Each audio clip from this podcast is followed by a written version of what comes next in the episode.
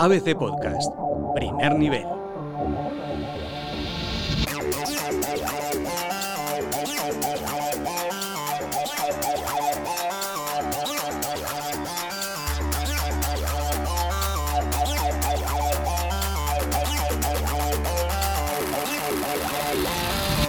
¿Qué tal? Bienvenidos a ABC Primer Nivel, el podcast de videojuegos que te ofrece el mejor análisis, crítica y novedades del mundo del gaming. Mientras esperamos que lleguen nuevos juegos que marquen estos meses, el programa de hoy lo vamos a dedicar a hablar de un universo que no para de crecer. Cada día son más, más profesionales y en nuestro país cada vez mejores. Los eSports están cambiando el mundo de los videojuegos y hoy vamos a tener a un experto en deportes electrónicos que nos va a ayudar a conocer más y mejor este mundo. Antes de nada saludamos a nuestros expertos habituales.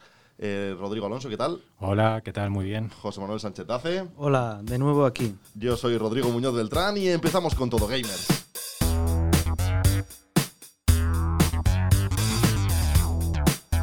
Desde que un 19 de octubre de 1972 se jugara en la Universidad de Stanford la primera partida multijugador de la historia fue al Space War, los eSports han experimentado un crecimiento exponencial. Según datos oficiales de la consultora Newzoo, en 2019 el mercado de los eSports generó 1.100 millones de dólares, un 26,6% más que el año anterior. Además, aseguran que para 2022 serán 1.800 millones de dólares, aunque cualquiera se atreve a dar datos exactos viendo un desarrollo tan brutal. Un sector al alza y con mucho potencial al que han entrado las grandes tecnológicas y compañías teleoperadoras, consolidado en países como Estados Unidos o Corea del Sur, que se han convertido en enclaves estratégicos en donde se mueven millones de dólares en premios y arrastra grandes masas de audiencia. Europa además empieza a sentir el impulso de esta industria. Para hablar de este tema tenemos a José de Matías, experto en eSports y fundador y director de la eSports Global Academy. ¿Qué tal? Bienvenido a ABC Primer Nivel. Muy buenas, encantado. Bueno, lo primero vamos a hablar un poquito de todo este tema. Hemos dicho ya que Europa ha avanzado mucho en los eSports. ¿En qué situación estamos actualmente respecto a los grandes países como Estados Unidos o Corea del Sur? Incluso añadiría China, ¿no? entre los mejores. Y luego yo creo que iría a Europa. Realmente estaría Estados Unidos, China, Corea y, Europa. Eh, en lo que es volumen de negocio, obviamente el mercado más, más mm, interesante es el mercado chino, porque estamos hablando de 1.300 millones de chinos, es muchísima gente, y el nivel de audiencias, e incluso en el nivel de cuál es el mercado que a día de hoy eh, es el oscuro objeto de deseo de la mayoría de empresas dentro del mundo de los eSports, es el mercado chino. Lo que sucede es que, como ya sabemos, el gobierno chino, eh, vamos a decir que limita demasiado quizá el, mm. acceso ¿no? al público de su país podemos participar todos, pero otra pregunta que sí me gustaría hacer, es un mundo que podemos hablarlo claramente, está algo estigmatizado, ¿verdad? Los eSports, deportes electrónicos, ya hemos visto cómo los medios generalistas ya tratan en profundidad los eSports. ¿Cómo se está intentando profesionalizar este mundo, tú que además diriges una academia? A ver, a nivel internacional están perfectamente profesionalizados, es decir, los jugadores cobran salarios bastante altos, no quizá al nivel de los jugadores de fútbol, pero sí muy altos, hablaríamos entre los 300 y los 400 mil euros anuales. Eh, por lo que se puede decir que son profesionales, vamos, plenamente. A nivel nacional es donde la cosa quizá no está tan clara, ¿no? Es decir, jugadores profesionales en España puede que hayan, y es un número a grosso modo, 100 jugadores profesionales eh, que cobren el salario mínimo interprofesional o más, obviamente. Eh, la mayoría de jugadores que, que participan en las ligas nacionales no son profesionales y o no perciben un salario o el salario que perciben es realmente muy bajo, ¿no? Eh, realmente en muchos países los eSports han sido reconocidos como deporte, España no es uno de ellos.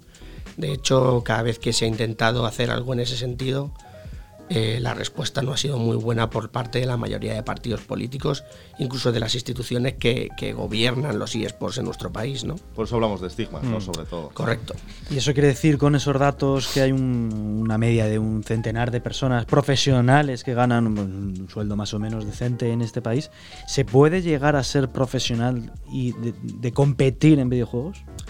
Sí, en, España y en el mundo. De hecho, si sí, lo en España, en España me refiero. si lo haces en el mundo, mejor, porque tus salarios serán mayor. Pero en España se puede conseguir. Lo que sucede es que esto es un poco como cuando en los 90 decías a tu padre que querías ser jugador de fútbol, ¿no? eh, a día de hoy hay 100 puestos para aproximadamente unos 18 millones de personas que quieren ser jugador profesional o, que, o que conocen los eSports o les gustan, ¿no? Por lo que la proporción es ínfima, es muy difícil llegar a ser jugador profesional. Por eso nosotros recomendamos que sea el plan B. Es decir, en los eSports se puede trabajar de otras muchísimas cosas que no son jugador profesional. Puede ser psicólogo deportivo, puede ser periodista, ¿por qué no? Hmm. Puede ser entrenador, manager, puede ser médico, ¿por qué no? Hay lesiones en los jugadores profesionales, sobre todo internacionales, y pagan auténticas sumas de dinero para que les solucionen ese problema. Sí, sobre todo la figura del psicólogo, yo creo que es una figura que se ha incorporado mm, bastante cada vez más en, en los clubes y que es una profesión a lo mejor que cualquier persona con, que le guste los videojuegos, que se está dedicando a la psicología o lo que sea, se puede meter ahí de lleno rápidamente, ¿no? Que en la academia además tiene psicóloga, ¿no? Correcto, tenemos psicólogo, nutricionista y preparador físico, las tres cosas. El psicólogo está claro que es muy importante, sobre todo en unos deportes como estos, cuando al final los reflejos, la capacidad de reacción, por lo que a mí me han contado otros especialistas, es tan determinante. Pero ¿qué función podría tener un nutricionista para un jugador de eSports si al final su cuerpo no, no tiene ninguna influencia? Es una muy buena pregunta. Eh, por ejemplo, en nuestra cabeza tenemos en mente que las bebidas energéticas aumentan el rendimiento. Como nuestra academia tiene un perfil educativo, enseñamos a los alumnos que eso no es del todo cierto. Hmm. Porque las bebidas energéticas quizás sí que te dan un subidón de azúcar, un subidón de, cafeína, pero a corto plazo pueden mejorarte la, actividad, pero a largo plazo es todo lo contrario, te deshidratan, hacen que estés menos tiempo pleno, a pleno rendimiento delante del ordenador, etc. Eh, también llevar una dieta equilibrada y un control de los picos de insulina durante tus partidas es importante porque si el organismo no tiene los nutrientes que necesita, tu toma de decisiones es mucho peor. ¿Cuál es la, edad en media en la que más o menos se inician los jugadores a nivel español? Eh, o bueno, si nos quieres contar también en el espectro internacional, pues perfecto. Eh, ¿Sobre qué edad se inician y sobre qué hora y sobre qué edad que me interesa, eh, igual porque ya me he pasado la edad, eh, abandonan su, su, vida profesional. Porque hablamos a lo mejor de futbolistas, a lo mejor hasta los 35, 36, 37 años, pueden, si están en buen nivel, pueden, a nivel profesional, ¿no? En el baloncesto igual, pues hemos visto casos un poco con 40, 40 y pico años, ¿no? Pero en el mundo de los eSports, ¿en qué edad más o menos la gente eh, deja de ser tan competitiva? al final es que además en todo esto da la sensación de que al ser deportes electrónicos, eh, tu vida profesional puede ser mucho más larga. Sin embargo, vemos de casos de gente que con treinta y pico ya se está retirando. A ver, eh, actualmente no puedes entrar en la mayoría de ligas si no tienes por lo menos 16 años. Mm. Y la edad media de abandono está entre los 28, 29. Es verdad que hay algunos jugadores de Counter-Strike que actualmente se han retirado más tarde, hmm. pero no es lo habitual. ¿Pero es por cansancio o porque físicamente ya están mermados, los reflejos bajan y su rendimiento baja? Es un poco una combinación de ambas, es decir, tus reflejos no son los mismos a partir de determinada edad, tu capacidad de aprender no es la misma a partir de determinada edad y recordemos que los eSports son uno de los deportes más duros porque cambian constantemente. Constantemente hay una actualización, un personaje nuevo que tienes que aprender, eh, algo que tú tenías dominado y que era fundamental para ser campeón, que de repente deja de ser fundamental para ser campeón. Tienes que aprender otras cosas. Eso se ve mucho también en, competiciones de juegos deportivos, ¿no? También cuando un año a otro cambia alguna mecánica, alguna técnica y dices, anda, esto no es lo mismo que yo estaba desarrollando entonces. Pero, en los deportes electrónicos quizás es llevado ya al extremo. Eh, y luego tendríamos la, la tesitura de que todos decimos, uy, qué guay, te pagan por jugar, pero jugar 8 o 9 horas al día es muy duro y acaba cansando. Pero vamos, sí que según nos estás contando, sí que es posible vivir del mundo de los videojuegos, de, las competiciones de videojuegos, ¿no? Aunque no es algo que ni esté ni en alcance de todo el mundo. Eh, ni se llegue tan fácil, ¿no? Eh, aún así, estamos viendo, sobre todo en, en- en España, que ha crecido mucho el fenómeno, han entrado muchas eh, empresas patrocinadoras, inclu- incluso clubes deportivos han interesado. Canales de En- televisión. también. Exacto, muchos canales de televisión que han retransmitido o retransmiten semanalmente muchas de las competiciones. Estamos viviendo un fenómeno creciente que se está asentando, una burbuja. ¿Cómo, cómo lo ves tú? A ver, en todo sector en crecimiento hay una pequeña burbuja, ¿no? Porque estás especulando con que esto se va a convertir en... Lo que hay que intentar es que la burbuja no se haga extremadamente grande hasta el punto de que suponga un problema. Porque si, si tú prevés que algo va a crecer y la gente no invierte y no se crea una, vamos a decir, burbuja controlada, Mm. eh, el crecimiento es mu- muy complicado. Entonces sí hay una pequeña burbuja. Ahora bien, no considero que a día de hoy sea una burbuja lo suficientemente grande como para que suponga un problema. Pero si no se controla, como en cualquier sector, la especulación puede llevar a que, a que esa burbuja se convierta en un problema muy grave. ¿Hay algún videojuego en concreto dentro de todos los que entran dentro del abanico de eSports? Sería FIFA, eh, eh, mm, ¿cómo se llamaba este? League of Legends, Call of Sí, exactamente. Que sea especialmente popular o que sea ese caballo de Troya que, que hace falta. Eh, a ver, el videojuego más jugado y más popular en el mundo de los esports es League of Legends. Sí. De hecho, es el que más audiencia tiene, no es el que más premios reparte, porque el que más premios reparte es Dota, Ujú. en su The International, pero sí que sería el segundo que más premios reparte. A día de hoy, si quieres estar en los esports, lo, lo lógico es entrar en League of Legends de entrada y luego ya dedicarte a otra cosa. Claro. Un- una pregunta para los padres que nos estén escuchando. Imagínate que tienen un hijo, un sobrino, una sobrina que sea especialmente bueno, pero muy joven todavía. Eh, ¿Qué pueden hacer con ese niño si le ven jugar mucho? ¿Al final limitar sus capacidades o buscar alguna academia, alguien que le pueda guiar en ese mundo? A ver, buscar una academia siempre va a ayudar mucho. Eh, lo que sucede es que, a ver, normalmente si hay que diferenciar en la edad del chaval. Si el chaval tiene 12 o menos años de edad, eh, tienes que controlar las horas que juega. Básicamente porque por su salud principalmente. Los expertos nos recomiendan que juegue más de dos horas al día. Si juega más de dos horas al día, pues intenta intercambiar esa actividad por otra actividad que a él le guste. Jugar al fútbol, salir a la calle con los amigos, cualquier cosa. Si ya tiene 14 años aproximadamente, ahí ya puedes darle un poco más de rienda suelta, solo si es muy bueno, pero la recomendación siempre es que busques ayuda profesional que te diga si realmente vale la pena las horas invertidas o no. Eh, a fin de cuentas hay mucho tabú ¿no? con todo esto de los videojuegos. Por ejemplo, yo recuerdo que mi abuela me decía siempre que me iba a quedar ciego de jugar a videojuegos. eso nos lo han dicho todos, yo creo. Pues hay un informe de la Unión Europea, de la Comisión de Salud de la Unión Europea, que claro, mm, habían tantos padres preocupados que llegó un momento en que decidieron estudiarlo. Y el propio informe de la Unión Europea dice que esto es un la- un cuento de la abuela, ¿no? Que se suele decir. Entonces, lo mejor es siempre acudir a profesionales para no caer en, en problemas y, y- y sobre todo planificar bien el entrenamiento, porque no se trata de jugar mucho, se trata de jugar bien, sobre todo. Claro. Pero eso no quiere decir. ¿Cómo, cómo se, se, se orquesta un, un chaval de, eso, de 14 y 16 años que se le da bien, que sus padres al final, oye, deciden darle rienda suelta, apostar por él, decir, vamos a buscar una academia para que te prepare mentalmente a, a nivel eh, casi ya enfocándolo a nivel profesional.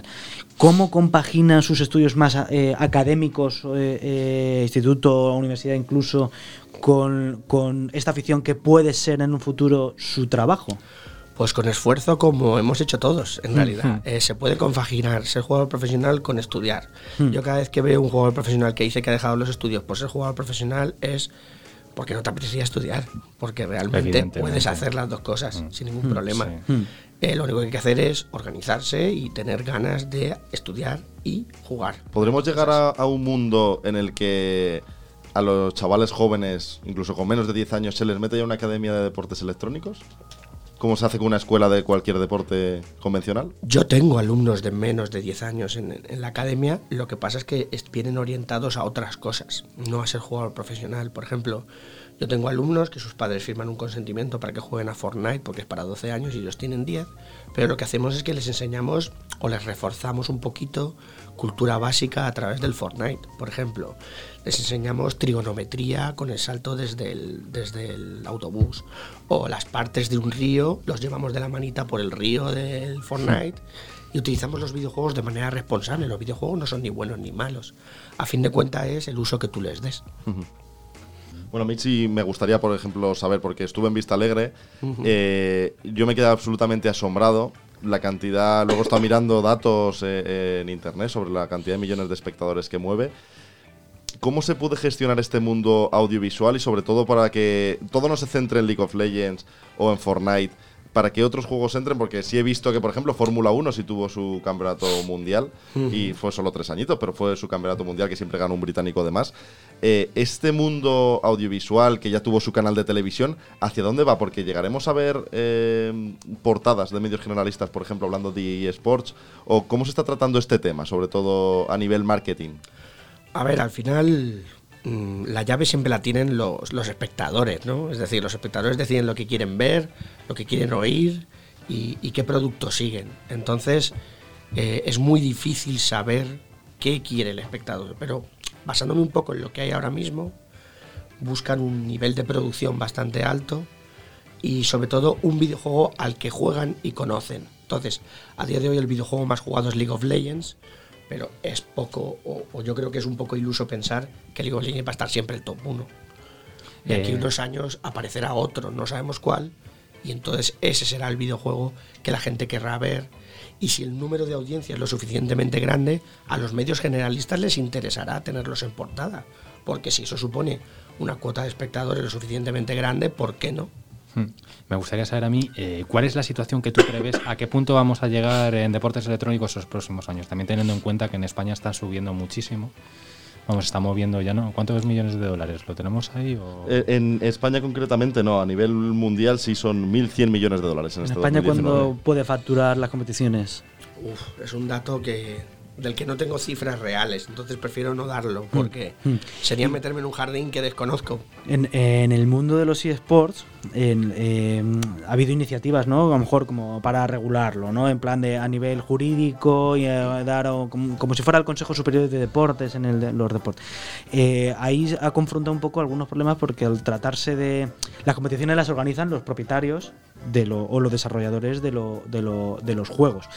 Eh, al final son los que reparten los premios y los que organizan los torneos muchas veces, aunque bueno, ahí eh, se introducen pues eh, otras competiciones, eh, los que se encargan de, de la, de- la retransmisión y, todo, ¿no? Que hay muchas instituciones implicadas en todo eso. ¿Qué problema o qué obstáculos se puede haber a la hora de, de incorporar un nuevo videojuego? ¿Cómo, ¿Cómo se hace eso? ¿Cómo se, cómo, ¿Cómo se elige? Porque esto no es, ni todos los videojuegos son eSports, ¿no? Ni, ni todos los eSports o, o todos los juegos considerados como eSport pueden estar, como tú decías anteriormente, en el top 1 o en el top 3 eh, siempre. A ver, aquí depende un poco de a qué te quieres referir. Por ejemplo, si te refieres desde un punto de vista teórico, como su nombre indica, deportes electrónicos, todo lo que cumpla con, con lo que es las, las premisas para ser deporte, que básicamente hay una ciencia que se llama praxeología motriz que dice que tiene que haber acción motriz, es decir, Mm. una acción entrenable y mejorable en el tiempo, ¿vale? Por ejemplo, el tiro con carabina, que es el tiro olímpico, es un deporte de toda la vida y aprietas un gatillo en una pistola y nadie se ha planteado que eso no es un deporte. Lo que pasa es que como tiene puntería es un deporte de precisión. La mayoría de los eSports son un deporte de precisión. Apuntar en el Counter-Strike es precisión. Eh, pero muchas veces confundimos esto con jugar al ajedrez. Jugar al ajedrez es un deporte mental. Pero eso no significa que sea un deporte de por sí. En el ajedrez tú no puedes fallar poner una pieza. Lo que puedes fallar es la toma de decisiones. Eso es un poco la línea que separa la praxeología motriz entre deporte y no deporte. Entonces, la mayoría de esports sí tienen acción motriz, por eso son deporte. Sí, supongo que la Requieren popularidad también está también tiene mucho que ver, ¿no? Correcto. Luego nadie se mete, porque el deporte a día de hoy es como una amalgama entre deporte y espectáculo, ¿vale? Entonces, nadie considera un deporte una práctica que aunque tenga acción motriz, nadie practica, nadie usa, nadie, nadie la sigue. Entonces, como los esports tienen un número lo suficientemente grande de espectadores, pues es cuando empieza a entrar en ese terreno de tiene competición, tiene acción motriz, tiene muchos espectadores, necesita entrenar, entrenadores, psicólogos.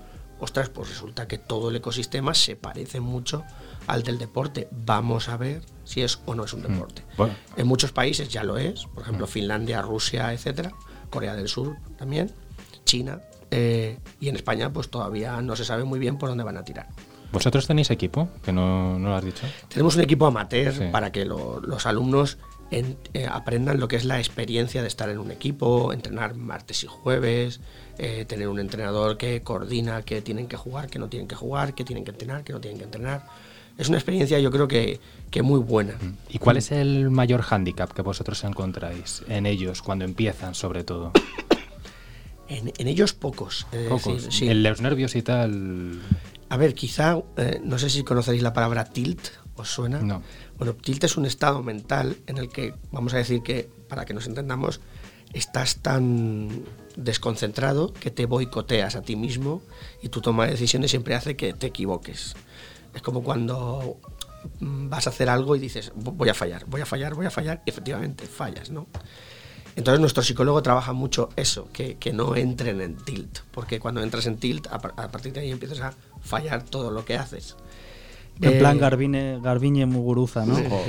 Correcto. Es, es- es un poco eh, el hándicap que tienen ellos, pero realmente tienen muy pocos, vienen con muchas ganas de aprender, etcétera.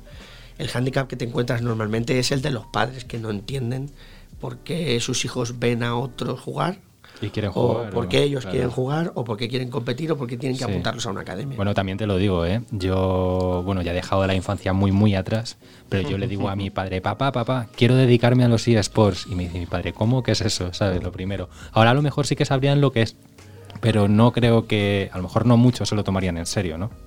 Es normal, es Mm. como digo, es como cuando en los años 90 decías que querías ser futbolista, es muy difícil. Sí. Y obviamente, si te dice tu hijo que quiere ser jugador profesional de eSports, aún suena relativamente bien, pero como te quiere decir que es youtuber, Buah. pues entonces ya se, Apaga y vámonos. Se llama la hecatombe. Pero yo casa. digo, te quito el ordenador, se acabó. Correcto. Y, y realmente, pues los padres tienen que aprender a, a- a gestionar esas situaciones, pues como nuestros padres tenían que aprender a gestionar otras. Claro.